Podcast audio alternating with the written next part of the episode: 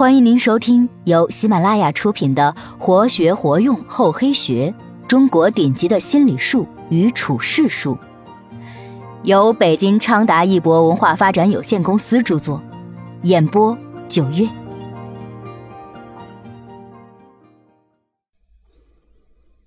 第二十五集，有奶便是娘，脸皮要够厚。有奶便是娘。这是许多历史人物的经验之谈。想想也是，如果没奶的话，无论其中有多少割舍不下的关联，终究是要挨饿的。有奶是娘，的确是后黑学中最现实的东西。在这个社会上，人们所得到的利益大小与一个人的厚黑程度有关。也就是说，只要厚下脸皮，降低自己的尊严，去逢迎在某些方面比自己好的优越者，即使被逢迎者对自己傲慢无礼，也要厚脸相迎，因为这种卑己尊人，正是待人处事中能够获得丰厚回报的先期投资。东汉时期，改年号的拍马术以比美人计谋。拍马术又高出了一筹。汉平帝死后，王莽先是以挟皇帝禅政，不久便自己称帝，建立起新朝。但是太后却是死守着汉朝的封号，不肯改变。王莽想来想去，拿不出什么好主意来说服太后改号。正在为难之际，王建上书说：“汉朝气数已尽。”新朝得力，实乃天命。王莽看后非常高兴，接着小史张勇立刻奉上福命铜币，上面写着“太皇太后当为新式太皇太后”，阴谋自此得逞。当然，拍马者即帮助他成就皇业的人，自然也是鸡犬升天。唐玄宗开元二十八年。安禄山被封为范阳节度使。安禄山初次入朝，皇上命令太子与安禄山相见。安禄山对太子不下拜行礼，唐玄宗责问他，而他却狡辩说：“臣子是胡人，不懂得法度，不知太子是何官职。”皇上说：“是未来的皇帝。”安禄山说：“臣是愚笨之人，只知道有陛下，不知道有太子。”左右令安禄山赶紧拜见太子，安禄山这才下拜。唐玄宗认为安禄山老实、忠君至诚，很是喜欢他。安禄山入朝后，得知唐玄宗宠爱杨贵妃，就竭力巴结。他竟恬不知耻地拜比自己小十岁左右的杨贵妃为养母，每次入朝总是要先拜杨贵妃，再拜唐玄宗。唐玄宗有些不高兴。他又辩解说：“臣子是番人，番人的习惯是先拜母亲，再拜父亲。”皇上明白过来后，更加喜欢安禄山。常言说得好：“戏法人人会变，各有巧妙不同。”安禄山的拍马术可谓别出心裁，但是其目的还是万变不离其宗，讨主子的欢心。安禄山的先母后父拍马术起到了一举两得的效果。有一天，安禄山向玄宗献上一笼鹦鹉，玄宗问：“这只鹦鹉从何而来？为何要献给我？”安禄山就骗他说：“臣前次讨伐西契丹时，路经北平，梦见先朝大臣李靖、李绩向臣求食，臣想着他们曾经为圣朝开拓疆土。”劳苦功高，就向他们设计现实。忽然，这只鹦鹉从空中飞来，站在祭坛上长鸣不飞。臣以为它只是只吉祥鸟，就造了这个金笼子来喂养它。经过一年的喂养驯化，它如今稍有搏技，臣因此才敢把它呈现给陛下。唐玄宗听了这话，半信半疑，瞅了瞅笼中的鹦鹉，顺口说。御苑中虽然也养了一批鹦鹉，但都比不上这只高洁。谢万岁恩奖。原来安禄山先教了一些让这只鹦鹉赞美皇上贵妃的话，所以这时鹦鹉又高叫：“万岁！万岁！万万岁！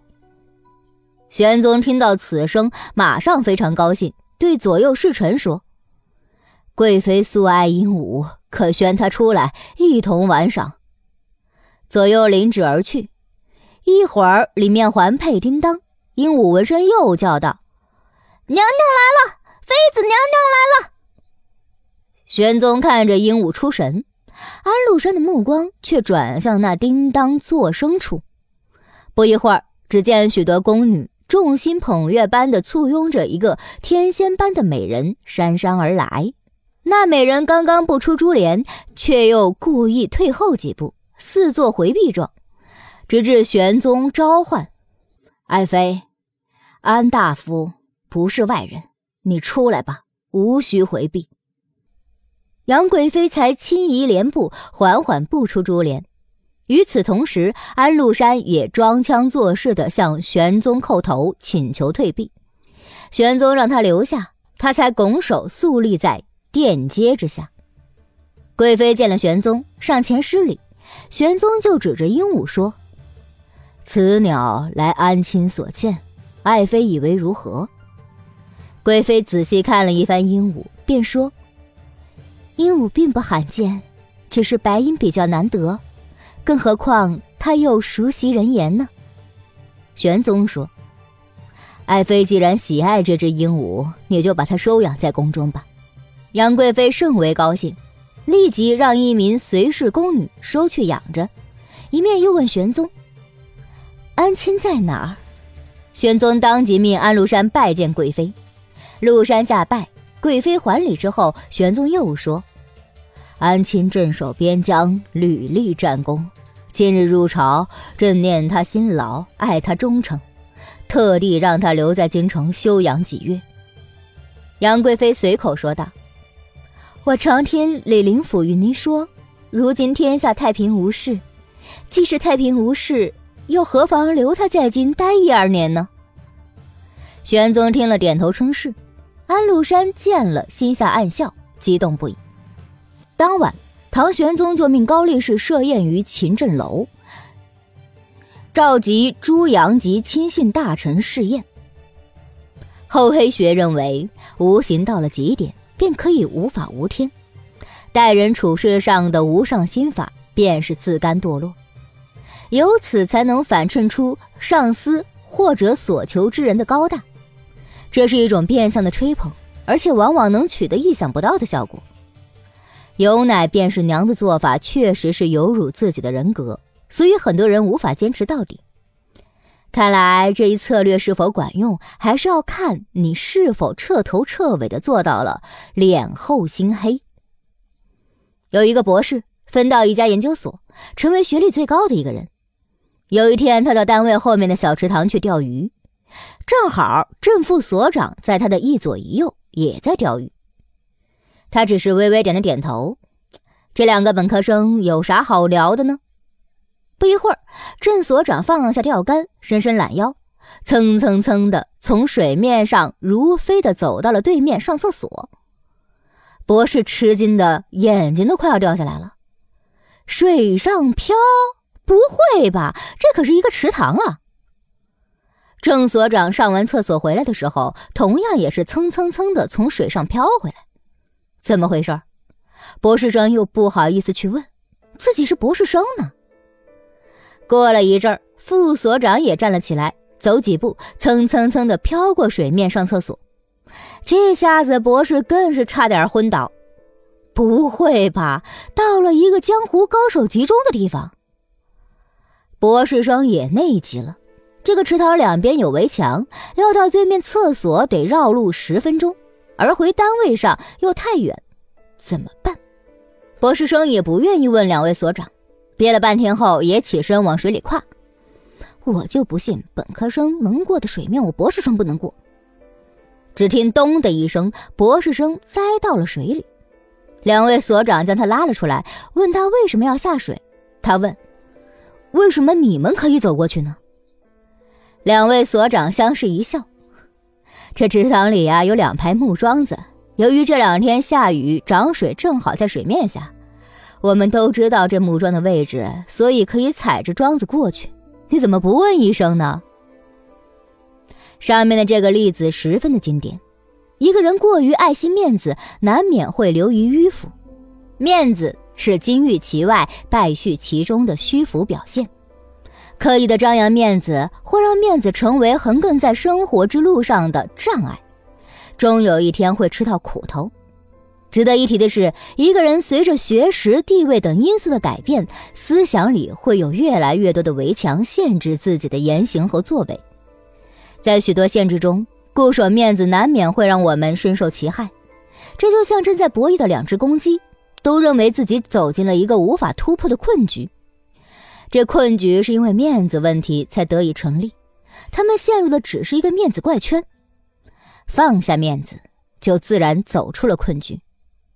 学会认输，就是知道自己在摸到一手差牌时，不要再希望这一局自己是赢家，而是尽量让对方得分少一些，把自己得分的希望寄托在下次。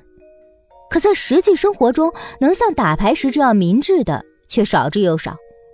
想想看，你手上是不是正捏着一张差牌，舍不得丢掉？